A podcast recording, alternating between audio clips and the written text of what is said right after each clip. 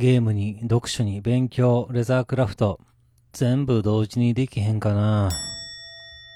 どうも、ラフでございます。えー、レザークラフトやってると脳を悩ませる一つの要因は革の価格でございます。まあ、ピンキリなんですが、やっぱりいい革ってのは高いんです。おいそれと気軽に買うには難しい。で、えーまあ私はね、ありがたいことにたまたま仕事のお客さんに革を取り扱っている方がいらっしゃいまして、えー余った革を分けてもらったりしております。本当に、えーありがたいしかありません。で、まあもちろん革っつうのは厚みとか硬さとかね、えーまあとはもうもちろん表面の加工とか、まあ色とか、あー千差万別でありましてですね、まあまあそれを適材適所を考えながら使うわけで、えーございます。で、まあずっと前からね、厚みが薄くて、えー薄いブラウン系の皮が欲しいと、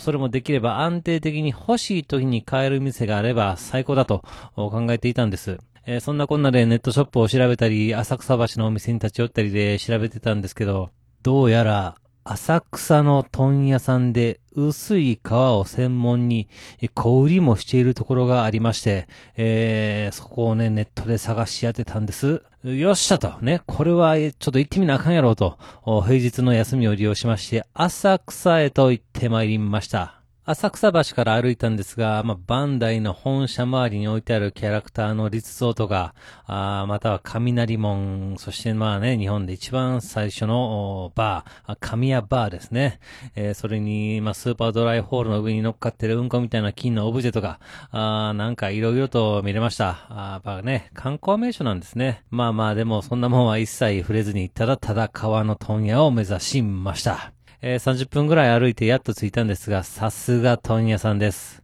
ホームページには気軽にお立ち寄りくださいと書いてますが、なんかめっちゃ入りづらい感じですわ。で、まあ、あ横目でね、ちょっとガン見しながら一回通り過ぎて、ちょっと作戦を考えようかなんて思ったんですが、まあ、作戦もクソもないです。飛び込んだらええわけです。いてまえってことでですね、まあ、問屋の前に戻り、思い切って扉を開けて、え忙しそうに作業しているおばはんに、こんにちはって言ったんですが、ガン無視されました。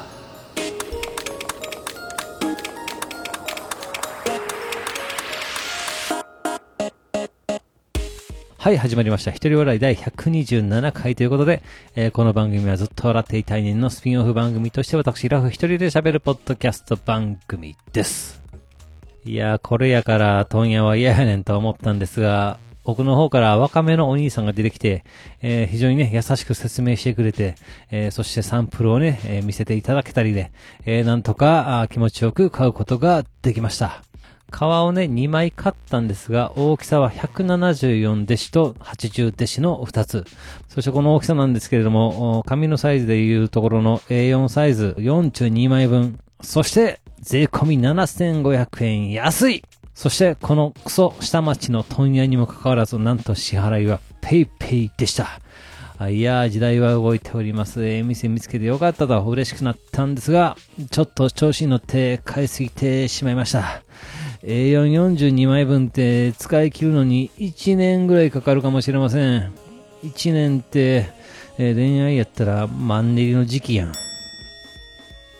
そうそう、私、家では全く仕事の話をしません。まあ何がおもろいねんと、誰が聞きたいねんってことでしないわけなんですが、嫁さんは結構してきます。やっぱり保育園で働いていると、日々何かとあるようで、面白おかしく話してくるんです。で、その中でもね、えー子供たちが言うセリフってのは、なんて言うんですか、純粋で、まあ大人になったらとてもやないけど言われへんようなセリフを、何の悪気もなく普通に言ってるようでございます。その中でね、今回は私が聞いたちょっとキュンとなるようなセリフを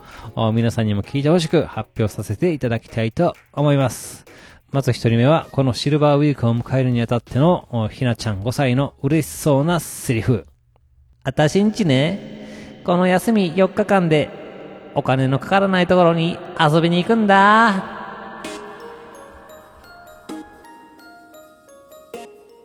続きまして5歳みきちゃんが弟めいくんとのおことについて話したセリフ。あのね、めいくんの奥歯全部虫歯なんだけど、歯医者に行かないんだ。最後、5歳ミカちゃんの家族に対するセリフ。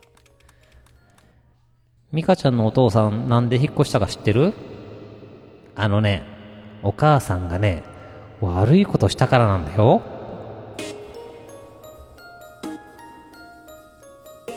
はい、では今回この辺というところで番組では皆様からのお便りをお待ちしております。ツイッターでハッシュタグずっとわら、あ、ひらがなでずっとわらとつけてつぶやいていただけたら私喜んで見に行かせていただきます。メールの方は Gmail アカウントずっとわら、アットマーク Gmail.com、え ZUTOWR アットマーク Gmail.com の方までよろしくお願いいたします。というわけで最後までお聞きいただき皆さん、大きいんです。そして、さよなら。